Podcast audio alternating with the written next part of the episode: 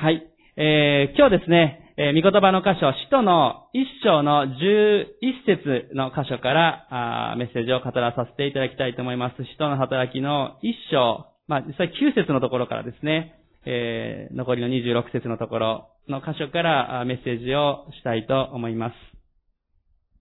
使徒の働きの一章の、えー、9節から26節今日はですね、あの、ちょうど、教会の新徒総会、これからの1年間の教会の歩み、また、もちろんこれまでの歩みも振り返りながら感謝をし、主にあって期待をしていく週になります。そしてちょうど私たちのこのキリスト教会全体、世界中にとってですね、えー、来週があのペンテコステ礼拝、聖霊が下られた時になります。ある意味、教会の誕生の時の瞬間と言えるかもしれません。えー、ですので、ちょうどこのペンテコステの前の週にあたるわけですね。で、今日メッセージをですね、どこからこう総会のに向けてまた、あペンテコステ州の前、どこからかなってね、よく、あの、去年とかも私メッセージしたのはね、あの、私を愛しますかっていうね、ペテロのサンド愛しますといったところの箇所であったりですね、よくそういうところ開かれるんですけど、今日はあえてですね、えー、精霊が下られる前にですね、弟子たちがどのように過ごしていたかなというところを見たいと思います。まさにちょうどイエス様が天に上げられて、天に戻られてからの間の、えー、時間のことをですね、見ながら見ていきたいと思います。えー、不思議なタイトルに思われるかもしれません。精霊が下る前に祈りとくじってですね、なぜくじなのかと思われるかもしれません。でもあの、今日読んでいけばわかります。えー、まずですね、使徒の働きの一章のえー、9節から11節を読まさせていただきます。こう言ってからイエスは人たちが見ている間に挙げられた。そして雲がイエスを包み、彼らの目には見えなくなった。イエスが登っていかれるとき、人たちは天を見つめていた。すると見よ、白い衣を着た二人の人が彼らのそばに立っていた。そしてこういったガリラヤの人たち、どうして天を見上げて立っているのですか？あなた方を離れて天に上げられたこのイエスは天に登っていくのをあなた方が見たのと同じありさまでまたおいでになります。アメン。イエス様が天に戻られていった。そして弟子たちがそれを見上げている。まあ、圧倒的な瞬間がここに書かれています。弟子たちはイエス様がこう天に上げられていく。そしてその姿が消えていく。それを見ながらどのように思っていたかな考えます。余韻に浸っていたのでしょうかえー、寂しさもあったかもしれません。えー、感動をしていたかもしれません。えー、再び私はやってきますと言われたので、消えてからすぐやってくるかなと思った弟子たちもあったかもしれません。わかりません。でも、ああ、イエス様が言ってしまわれたっていう気持ちは確かにあったんだろうなということがわかります。えしかしそれを見ていると、見つかいたちが11節にこう言いましたね。えー、ガリランたち、どうして天を見上げて立っているのですか？ね。えー、なぜ、ぼっと天を見上げているのですかって言ってね、あなた方がするべきことをしなさいということを言うわけです。それは、11節の後半にイエス様は再び来られるんだよっていうことをはっきりと見つかいは言いました。そして弟子たちは、はっと我に返ってですね、何を自分たちがするべきかっていうことに気づかされていくわけです。さあ、弟子たちはどのようにしたかということが、その後で12節、え、から14節のあたりに書かれています。そこで人たちはオリーブという山からエルサレムに帰った。この山はエルサレムに近く安息日に歩くことが許される道のりのところにあった。彼らは町に入ると泊まっている屋上の部屋に上がった。この人たちはペテロとヨハネとヤコブとアンデレ、ピリポとトマス、バルトロマイとマタイ、アルパヨの子ヤコブと熱心党員シモンとヤコブの子ユダであった。彼らは皆女たちとイエスの母マリア及びイエスの兄弟たちと共にいつも心を一つにして祈っていた。え彼らは町の、このある、え家のですね、泊まっていた場所の屋上の部屋に集まりました。まあ、次の15節を見ると120人ほどがっていうふうに書いてあります。え120人ほどが一つに集まって、そこで祈ったことが、ここで書かれています。でもここでですね、あえて13節、14節のあたりを見ると、イエス様のこの120人の集まった人たちっていうのは、ものすごく多様であるということがわかります。まあ最近は多様であるってね、ダイバーシティって言葉がよく言われます。あの、宣教学的にも大事な言葉ですし、えー、まあね、あの、私の息子が今高校1年生になりましたけど、中学の時とかね、教科書とか見ると、ダイバーシティ、多様性とかですね、出てくるわけです。もうこのイエス様の弟子たちのこのリストを見るとですね、非常に多様なことがよくわかります。えー、この13節14節を見ると、イエス様の弟子のある者たちは漁師であることがわかります。えー、またある者はバプテスマのヨハネの元弟子でした。えー、ある者は、あローマ帝国に反対する運動をしているようなものであったり、もう立法を必死に守るような立場の人もありました。え、一方、えー、主税人もいるわけで、ローマ帝国のためにお金を集めていた 人たちもいたわけですね。まあ、元と言えるかもしれませんが、ね、ローマに敵対する者と ローマのためにお金を集める者と一緒にこのグループの中にいたわけですよ。えー、まあ、もちろんね、その立場をイエス様の弟子となった時に変えられていったかもしれませんけれども、まあ、変えられていきましたけれども、しかし、それぞれの、まあ、出身というか、それぞれの背景はバラバラでした。また14節を見ると、女性たちもいました。当時のユダヤの社会では女性たちが男性たちと一緒にこのようにイエス様の弟子として過ごすということ、教師の弟子となることはありえないことでした。えさらにイエス様の母親であったり、兄弟、まあ、もちろん、精霊によってイエス様身ごもら、身ごもって来られた方ですから、あの、まあ、生みのというかね、育てのと言えるかもしれませんが、イエス様の親族たちもこの場所にいたわけです。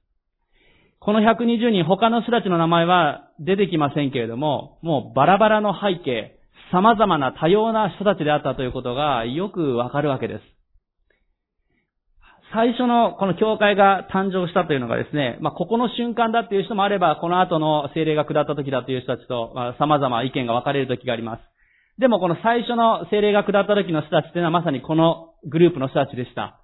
背景バラバラ、様々な人たち、年齢も、性別も、出身も、もしかしたら考え方も違っていたかもしれません。でもこれが教会の現実であり、また素晴らしさと言えるのかもしれません。えー、私たち、このイエス様の弟子たちもすごい今言った通り違いがあるわけですね。同じように今日ここに私たちの教会、岐阜純福音教会に集っておられるお一人お一人も違いがあって当たり前なんですね。だって最初の教会からもうすでにこんだけ違いがあるわけです。ね。えー、私たちね、違いを見つけるというのはすごく簡単なんですね。ちょっと隣の方を見ていただいても、まあ見なくてもどちらでもいいですけども ね、家族であっても違いがあるかもしれませんね。あの、えー、簡単に違いというのはすぐに見つけられます。自分とあの人は違うなっていう特徴はたくさん私たちにはあるわけですね。まあ仕事も背景も性別も年齢もバラバラなわけですね。一方、一致点を見つけるというのは意外と難しい時もあるかもしれません。えーあの人と同じ共通点は何かなってね。まあ、一人二人、二三人だったら共通点って見つけやすいかもしれませんね。えー、野球が好きだとかですね。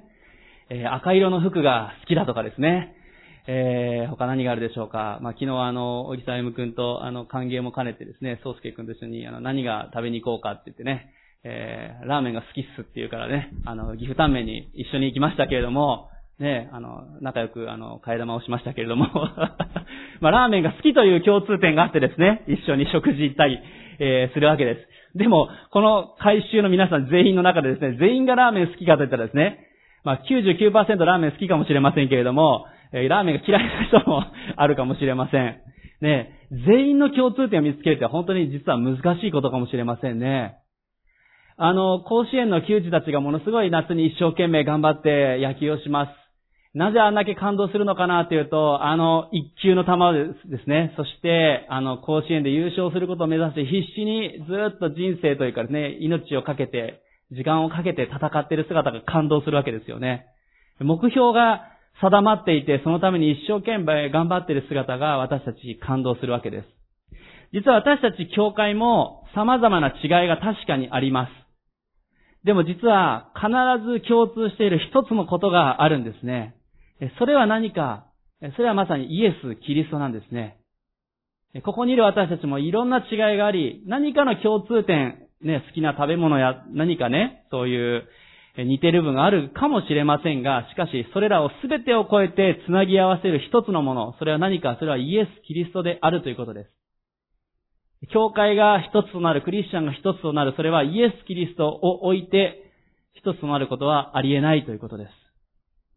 ねえー、先ほど多様性と言いましたけど、多様性の中でどう一致していくかというのが、今、選挙の中でも大事なポイントです。まあ、ちょうど私が関わっているローザンヌ運動でもですね、多様性の中での一致、何に一致するかというと、福音によって一致するんだって。イエス・キリストによって一致するんだっていう。そこが大切なポイントなんですね。何に一致するか。私たちこの教会が一致するのは、イエス・キリストによって一致するほかありえません。今日ここに集っておられる皆さん、またオンラインで礼拝を下げておられる皆さんも、このイエス・キリストを愛し、御言葉を知りたい。そして共に礼拝を下げるためにこの場所に来たわけです。だから共に賛美するときに主の臨在を豊かに感じ、そして私たちは心が一つとされていくわけです。イエス・キリストを置いて他に私たちの共通点はある意味ありえません。このイエス様の弟子たちは一つところに集まって精霊を待ち望みなさいとイエス様に言われました。その時に彼らは何をしたか14節の最後に、いつも心を一つにして祈っていた。イエス様はどのように祈るべきかと教えるときに、イエス・キリストの皆によって祈ること。そしてイエス・キリストの皆には力があるということが聖書に書かれています。彼らはイエス・キリストの皆によって祈り、祈りの中で一つとされていった。ね、一つの心にまずなっていたから、イエス様に祈っていたとも言えるけれども、実は祈る中で心が一つにされていくっていうことを言えると思いますね。え一緒に祈っていく。その時に心が一つとされていきます。ね、もちろん誰かのために取りなして祈る。教会のために祈る。この国のために祈る。自分自身のためにも祈り合う。共に祈っていく。その時に私たちの心が一つとされてきます。お祈りの最後に私たちは言うわけですね。イエス・キリストの皆によって祈ります。アーメンってね。イエス・キリストの皆を通して私たちは皆によって祈るわけです。そこにイエス・キリストという共通点があります。そして最後にアーメンってね、そうです。真実ですと私たちは告白をするわけです。私たちは祈りによる他に一致していく方法はある、ありえない。究極的な一致、それはイエス・キリストによって一致していく、またイエス・キリストの皆を通して祈っていくときに、心が一つとされていきます。今日一つ目のポイントですね。祈りの中で心が一つとされていくということです。弟子たちに精霊が下る前に、もちろんこれをしないといけないということを弟子たちは気づいていたので、まずそれをし、そしていつも心を一つにして祈っていたと書いてあるわけですね。いつもそうしていた。いつもっていう言葉が響くわけです。たまにとかですね、この時はしたとかじゃなくて、いつも共に心一つに祈り続けていた。その時にまさに精霊が下ってきたわけですね。今日ここにいる私たち一人一人も、いつも共に心を一つにして祈り合っていきましょう。祈らなくなる時に私たちの、たとえどんな素晴らしい教会であっても、多分、えー、厳しい状況になっていくのは祈らなくなる教会です。ねえ、だって、そうしていったら心がバラバラになっていくわけですね。まあ、ある私が知っている教会で分裂した教会はですね、何が原因かというと、頑張ってみんなで祈って教会の礼拝堂が立ったわけですね。あ素晴らしいことです。立派な礼拝堂が立ったわけですけども、その、まあ、剣道式、立った時のですね、お祝いの会の時のですね、いろんな他の教科の人たちも集まってきます。その時の剣道式のお返しのものを何にするかってね、チョコレートにするか、クッキーにするか、まあ、それで分裂しちゃったっていうですね。チョコレート派とクッキー派と。まあ、考えればわかるわけですよ。チョコレートクッキーにしとけばいいわけだと思うんですけども。まあ、それは私たちが今だったら冗談に思うのかもしれません。でもですね、もうそこまでのですね、多分、建物が建つにあたって、ああでもない、こうでもない、わーわー言い合いながら、いろいろとギスギスしながらですね、だんだん祈れなくなって、あの人はここが、とかってね、違いを見つけてったら、どんだけでも分裂できるわけです。最初からバラバラなわけですから。でも一緒に祈り合っていく。祈りの中で一つとなっていく。イエス・キリストという共通点を見上げていく。その時に私たちは一致していくことができます。イエス・キリストを見上げていくときに、イエスのように愛し、イエスのように使い合いなさいとイエス様言われましたから、その中で一致が生み出されていくわけです。まあ今のですね、剣道式のようなことが起こらないようにですね、あれは正直チョコレートとクッキーはどっちでも半分良くてですね、もうそこまででもう完全に心がバラバラだったんだろうなということを思います。でも冷静に考えれば、そんなことのことで揉めるぐらいだったら最初からよく祈って、ねえ、冷静になればいいのにと思うかもしれません。でも多分カッとなってたらね、止められなかったんでしょうね。後で聞いて残念な話だなと。残った方の人たちがその礼拝堂のね、あの借金を返して、ローンを返していくとか大変なわけですよね。まあ、そんなことなら礼拝堂立たなくてもいいぐらいなのにとですね、思うぐらい。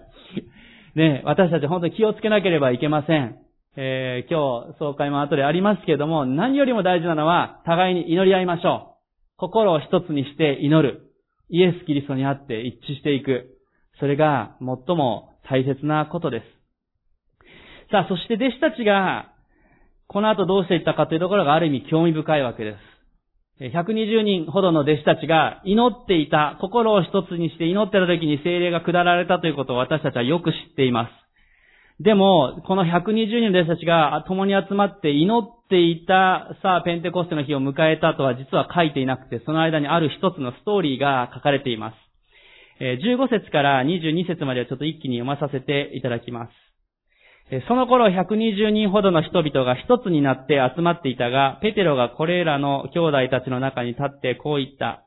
兄弟たちイエスを捕らえた者たちを手引きしたユダについては、精霊がダビデの口を通して前もって語った聖書の言葉が成就しなければなりませんでした。ユダは私たちの仲間として数えられていて、その務めを割り当てられていました。このユダは不義の報酬で辞書を手に入れたが、真っ逆さまに落ちて体が真っ二つに裂け、腹渡がすべて飛び出してしまった。このことはエルサレムの全住民に知れ渡り、その辞書を彼らの国の言葉で、アケルダマ、すなわち血の辞書と呼ばれるようになっていた。詩篇にはこう書いてあります。彼の宿営が荒れ果て、そこから住む者が絶えますように、また彼の務めは他の人が取るように、ですから、主イエスが私たちと一緒に生活しておられた間、すなわち、ヨハネのバプテスマから始まって、私たちを離れて天に上げられた日までの間、いつも私たちと行動を共にした人たちの中から誰か一人が私たちと共にイエスの復活の証人とならなければなりません。心を一つにして祈っていたときに、まあ、ある意味、弟子たちのリーダー的な存在であって、えー、まあ、ある意味、時にはお調子者にも取られたりですね。あの、張り切ってるこのペテロがですね、しかしこの時、冷静に、ユダについて語り始めるわけですね。ユダはなぜイエスを裏切ったのか、そして彼の死はどういうことなのかということを、御言葉から語っていくんですね。実はユダがイエス様を裏切ること、もちろんイエス様が十字架に疲れ、復活され天に帰られること、それは予言されていたことではありました。しかし同時にユダが裏切ることも、これは予言されていたんだということを聖書から彼は解き明かしていくわけですね。そしてさらに、このユダが抜けてしまって今12弟子が11人になっていると。この一人を選ばなければいけないっていうのを聖書から彼は語ったんですね。弟子たちはただ単にここでイエス様が天に上げられた後で、ペンテコステまでの間に祈り続けていただけ、祈り会をだけをしていたわけじゃないんですね。ここで会議をしてるんですね。誰をもう一人の弟子に加えようかということを言うわけです。面白いなと思います。イエス様が帰られる前にもう一人指名してもよかったわけですよ。ユダは死んだから、じゃあ代わりあなたねってイエス様が言ってもよかったのかもしれません。えもしくは天にイエス様が帰られる前にですね、えー、弟子たちを集めてですね、私が天に帰ったら、最初の日にこれをしなさいって祈り会、二日目に次の一人の弟子を選びなさいってね、できればこの人が候補とかですね、全部やることリストをくれてたわけじゃないっていうのことですね。ペテロは聖書全体から解き明かしてそれを見つけていったわけです。そして弟子たちにそれを測った。そして弟子たちもそれを同じ思いを持っていたわけです。今日ここで二つ目、ポイントをお伝えしたいこと、それは、御言葉に導かれていくということです。御言葉に導かれていく。全部が全部イエス様が答えてくださる。祈りの中でこれをしなさい、ああしなさい、全部言われる。というわけではなくて、実は私たちに与えられている神の言葉である御言葉をよく知っていくときに私たちがどう行動していくべきかということが語られているということです。あのイエス様が天に上げられた後、ペンテコステまでの間も、ただ精霊を、イエス様ですね、精霊を待っていなさいというふうに命令されました。えー、一つところで祈り続けて待っていなさいとまでは実は言ってなかったんですね。しかし弟子たちは分かっていました。一つに集まって祈らなければいけないイエスの皆によって祈ることを分かっていました。同時に御言葉全体を見ていくときに、ああ、ユダは裏切ったあの予言の通りだ。しかしユダの代わりを他の人が取るようにという御言葉があるっていうことを彼らは見ていき、御言葉からそれを理解して行動に移していったということです。私たちもただ単にじゃあ教会祈り合って祈ってだけしましょう。祈祷会だけではないということですね。御言葉から私たちは次に何をしていくべきかということを見ていく必要があります。御言葉を見ていくときに私たちの歩みが確かにされていくわけです。例えばこの同じ人の働きを見ていってもですね、人の働きの一章の五節を見ると、ヨハネは水でバプテスマを授けましたが、あなた方は間もなく精霊によるバプテスマを授けられるからです。精霊の下り、精霊の満たし、精霊のバプテスマがここであるということが語られています。7節8節イエス様は彼らに言われました。いつとかどんな時とかいうことはあなた方の知るところではありません。それは父がご自分の権威を持って定めておられることです。しかし、精霊があなた方の上に臨むとき、あなた方は力を受けます。そしてエルサレム、ユダヤとサマリアの全土、さらに地の果てまで私の証人となります。弟子たちが精霊を受けて、精霊のバプテスマを受けた後で、彼らは地の果てにまで福音を述べ伝えていく。精霊の力によって、それをしていくんだと、もうすでに御言葉に書いてあるわけですね。さらに11節、先ほど読んだ箇所です。11節の後半。あなた方を離れて天に上げられたこのイエスは天に登っていくのをあなた方が見たのと同じありさまでまたおいでになります。地の果てにまで福音が述べ伝えられていき、すべての民族に福音が述べ伝えられていった後、イエス・キリストが再び来られるということが聖書に予言をされているということです。もうこれは、当時のあの120人の弟子たちだけではない、ここにいる私たち一人一人にもこの御言葉は与えられているということです。私たちは聖霊を受け、福音を述べ伝え、地の果てにまで福音が述べ伝えられていき、まさに、イスラエルから見たら地の果てが私たちと言えるかもしれません。でも私たちのさらに地の果てと言える私たちの家庭や職場や様々な場所があります。私たちが福音を述べ伝えていき、またまだ福音が述べ伝えてない民族が、あとわずかですけども残されています。福音が述べ伝えられていき、しかし必ずイエス・キリストが再び来られる時があるということが、御言葉にも書いてあるということです。私たちは、ただ祈るだけ、一致していきましょうだけではなくて、御言葉に沿って歩みをしていく必要があります。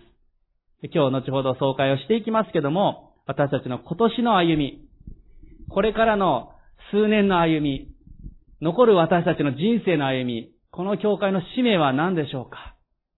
地の果てにまで福音を述べ伝えていき、イエス・キリストの再臨がもう間もなく、いつやってくるか私たちわかりません。えもう少し先なのか、早いのか。それは主の領域です。しかし、私たちはその時は必ずやってくる。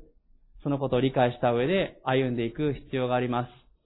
えついつい私はですね、あの、イベントの仕事をしていたことがあるので逆算をするのが好きなわけですね。この日までにこれをやろうとすると、じゃあいつまでにこれをやろうかなってですね、計画立て、まあ、イベントのプロデューサーを教えるとそういうことをよく計画するわけですけども、人生を皆さんどうでしょう？逆算してみてください。えっとね、どれぐらいあと人生が残されているか。まあ、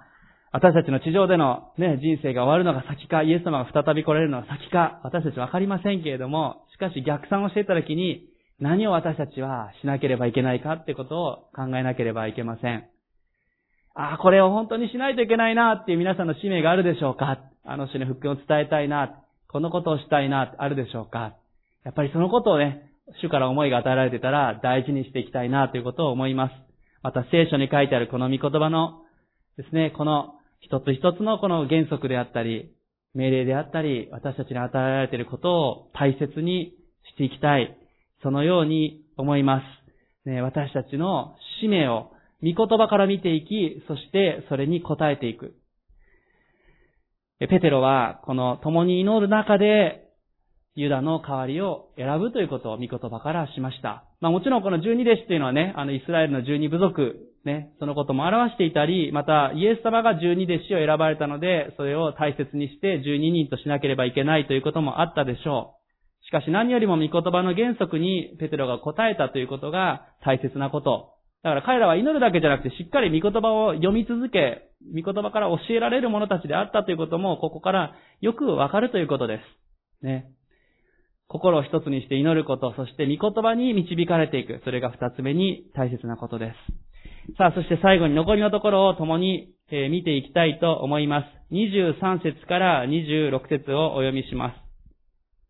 そこで彼らはバルサバと呼ばれ別名をユストというヨセフとマッティアトの二人を立てた。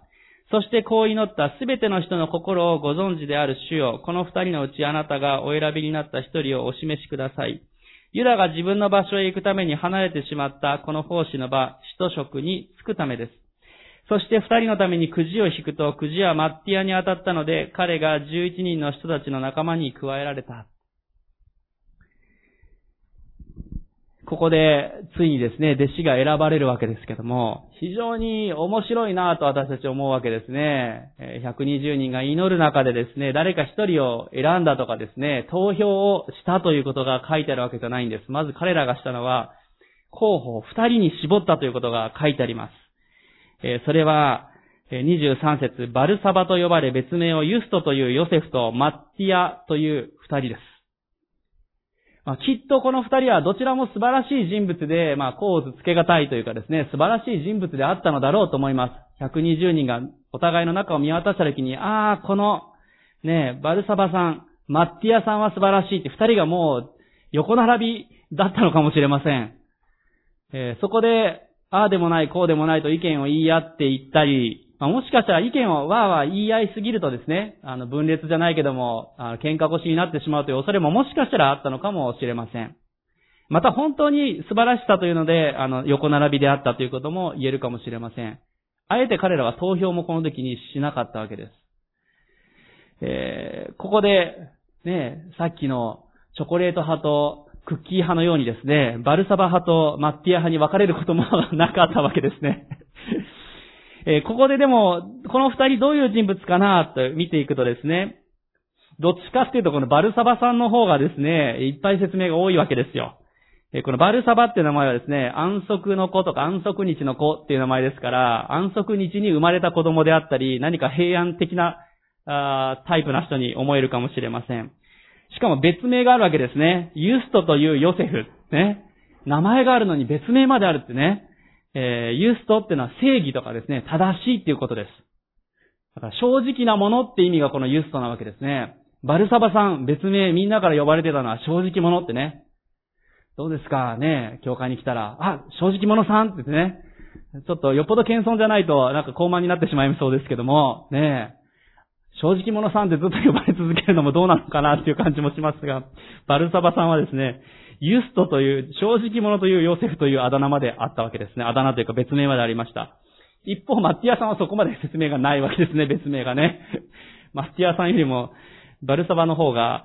非常に説明をよくしている。まあこれもですね、後でこのマッティアの方が選ばれますから、バルサバへの配慮という意味もあったのかなってね、この人選ばれなかったけど正直ないい人だったんですよって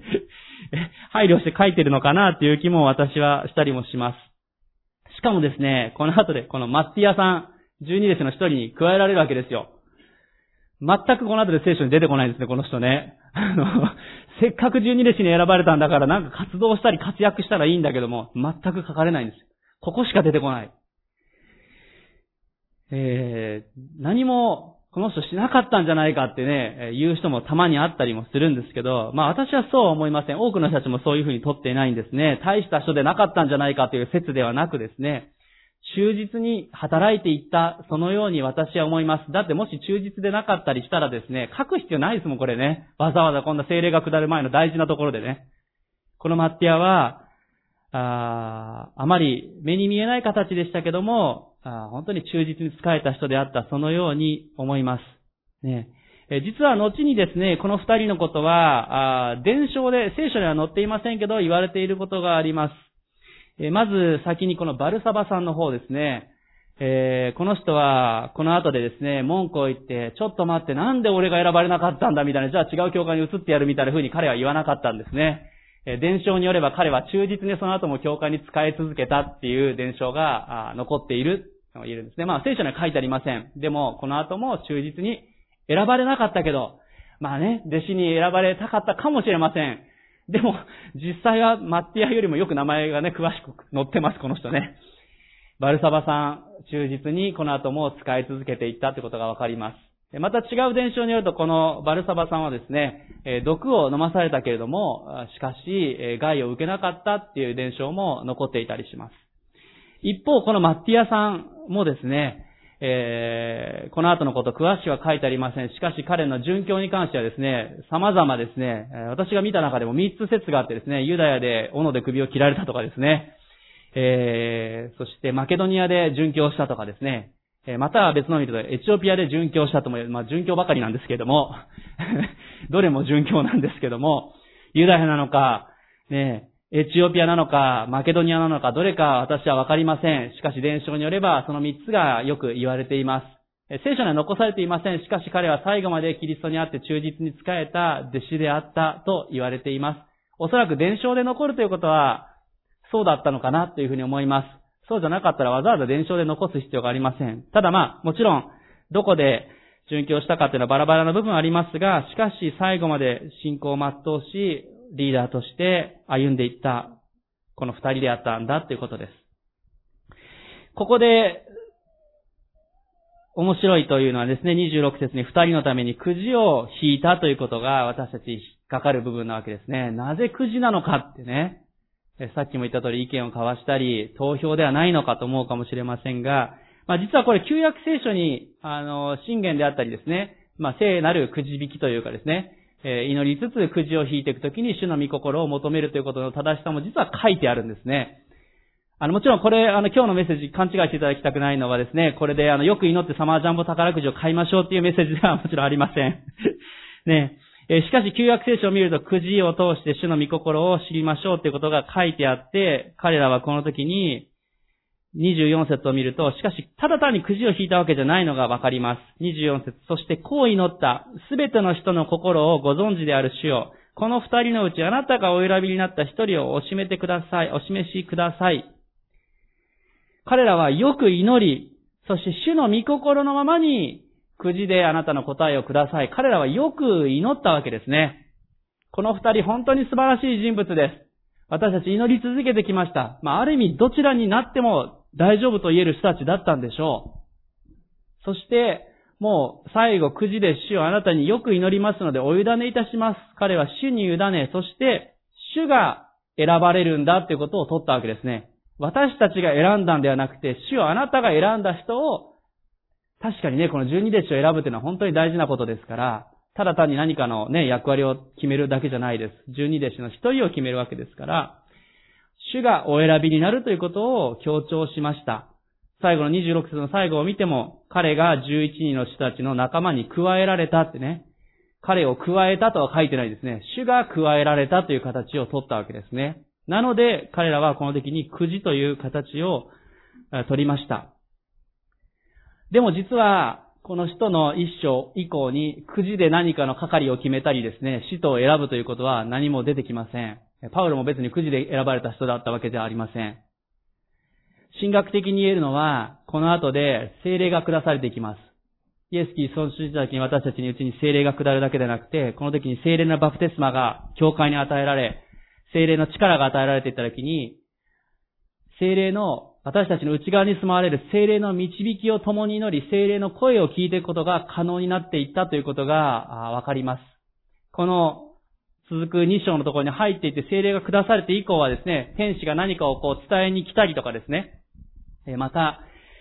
主の御心もくじだとお委ねしますというような形を取らずに、彼らは祈り、精霊の導きによって決断していくという動きに変わっていきます。ですから今日私たちはですね、もう主を祈ります。もうくじでってね、A さんか B さんどちらと結婚したらいいでしょうかとかね、A, A 社と B 社どっちもいいんですよとかではなくて、よく祈り、御言葉から原則を求めていき、また内側に住まわれる聖霊様の声を聞いていくということが、私たちには今日可能になっているということです。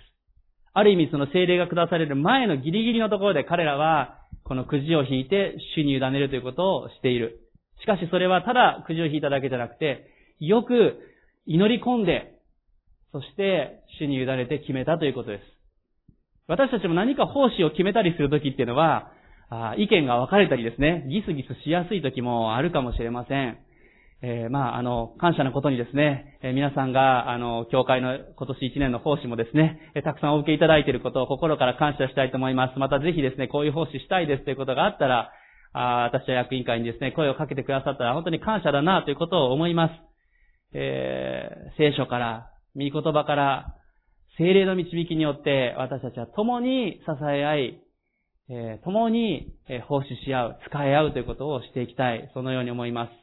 聖霊様がそれを可能にしてくださいます。弟子たちは祈り込んで、そして主に委ねてこのくじを引くということをこの時にしました。え、最後にここで、え、ただ単にこのくじを引いたわけではないということは今お伝えした通りです。彼らはよく祈り込んでいきました。しかし祈り込んでいく前にですね、まあ祈りながら選んでいったんでしょうが、なぜバルサバとマッティアの二人が選ばれたのかということが、21節、22節に書いてありますね。これは弟子の条件です。21節ですから、主イエスが私たちと一緒に生活しておられた間、すなわちヨハネのバプテスマから始まって私たちを離れて天に上げられた日までの間、いつも私たちと行動を共にした人たちの中から誰か一人が私たちと共にイエスの復活の証人とならなければなりません。バルサバもマッティアも、主イエスと一緒に生活し、イエス様とずっと歩みを共にした人物であったということです。どちらも素晴らしい人物であると、ね、正直者というあだ名までつくぐらいの人物もいたわけです。しかしこの二人の何が選ばれたものか、それは、主イエスと一緒に歩んだものであったということです。ちなみにユダが担当してたのは何かというと会計なわけですよ。ね。120人の弟子たちの中で会計が得意なものを二人選んだとは書いてないわけですね。もしかしたらこの二人はですね、会計は得意でなかったかも会計得意だったら主税に選んだ方がいいわけですね。まあちょっとくすねるとまずいかわかりませんけども。でも、お金の計算は主税人だった人の方が早いでしょう。でも、主税人さんじゃなかったわけですよ。イエスと共に歩んだものが選ばれたということです。私たち教会にもいろんな奉仕があったり、いろんな役割があります。弁が立つから前で司会をしたり話したりするのかった。そういうわけではありません。ねえ、えー、もしかしたら楽器がものすごく得意だから総額の奉仕をするというだけではないかもしれません。ねえ、掃除がものすごく得意だから掃除をするだけじゃないかもしれません。一番大事なポイント、ここに書いてあるのは、イエスと共に生きるものであるということです。私たちがイエスの弟子であるかどうかということです。イエスの弟子であるのであれば、たとえ話すのが多少不得意であったり、この二人も計算がもしかしたら 不得意であったかもしれません。計算、計算が不得意だったら別の人にも手伝ってもらってもいいわけですよ。しかしイエスと共に歩み、忠実であったということがここでわかります。イエス様が迫害を受けている時も苦しい時も離れずにずっといたこの二人が選ばれたそれはイエスと共に歩んだものであったからです。これは大事な条件だと思います。私たち一人一人がこのようでありたい。そのように思います。どんな役割をするにしても、どんな奉仕をするにしても、また、もしなんか主だった奉仕がなくて、一緒に歩むものであったとしても、しかし、イエスと共に歩み、イエスの弟子として歩むということが最高の条件です。これあの、ユダの代わりのものを受けるというのもですね、結構、使徒になるっていうのはすごいっていうだけじゃなかったと思うんですよね。だってユダがやっていた奉仕、会計の仕事をする中でユダは裏切っていったということを見ていくときにですね、嫌だな、ユダ、あの裏切り者のユダと同じことやるのかっていうのを受けるのももしかしたら他の人たちも嫌だったかもしれません。しかしイエスと共に歩み、正直であった、また素晴らしい忠実な人であったこの二人であれば大丈夫だろうという候補になり、この二人もお委ねしていいですよっていうふうに、えー、オープンにですね、受けた、そのことがわかるわけですね。えー、ですからこの二人のうちマッティアが選ばれていき、バルサバはこの後も教会に忠実に仕えていきました。しかし最後まで忠実に走り抜いたからその後のことが何もあえて書いてないそのように思います。ね私たちも、ここにいる一人一人もいろんな尊い奉仕をしてくださっていることを心から感謝したいと思います。え今日ここで私たちがですね、え例えばさっきも賛美の奉仕をしてくださったお一人お一人、ね、パワーポイントを事前に作ってくれたりも、えまた役割分担してくれた人たちもあります。え今週のために掃除を、教会をきれいにしてですね、皆さんをお迎えしてくださった方もあります。様々な奉仕があります。また先日はあのね、このコロナ禍になってからプチ大掃除、ね、大掃除なんだけどプチというのをですね、私たちは始めたわけです。食事の交わりじゃなくて掃除の交わりをしましょうと、一緒に掃除をする中で、草を抜きながら、掃除をしながらお交わりをするわけです。短い時間ですけども、分かち合いをしながらの、私すごく好きな時間です。ねえ共に使い合う。ねえ一緒に草を数本抜く。ねえまた、あねえあの、3階のところの客間もですね、あの、カーペットを切ってですね、今だいぶ綺麗に、えー、なってですね、えー、来ています。本当にそういうそれぞれの賜物を活かして奉仕してくださっていることを心から感謝したいと思います。その一つ一つが本当に主にあって素晴らしい忠実なご奉仕だと思います。あの、私があの、この岐阜純君教会の本当に素晴らしいなと思うことは、忠実であるとともに、えー、自慢するタイプの人がすごく少ない教会だなっていうことを思います。こう、誇ってですね、私これやりましたみたいなタイプの人が少ないと思いますね。黙々と忠実に奉仕してくださる方が多い教会だなということを思います。まあ、どこかと比べているのかとかそういうわけじゃなくて全体的に見てですね、黙々と忠実に、私が今言ったみたいにですね、こうしてご紹介をしないと気づかれなくても、それでも黙々とご奉仕してくださる方々がある。そのことを本当に感謝したいと思います。ね、あの、体の弱った方のために創業してくださったり、電話をかけてくださったり、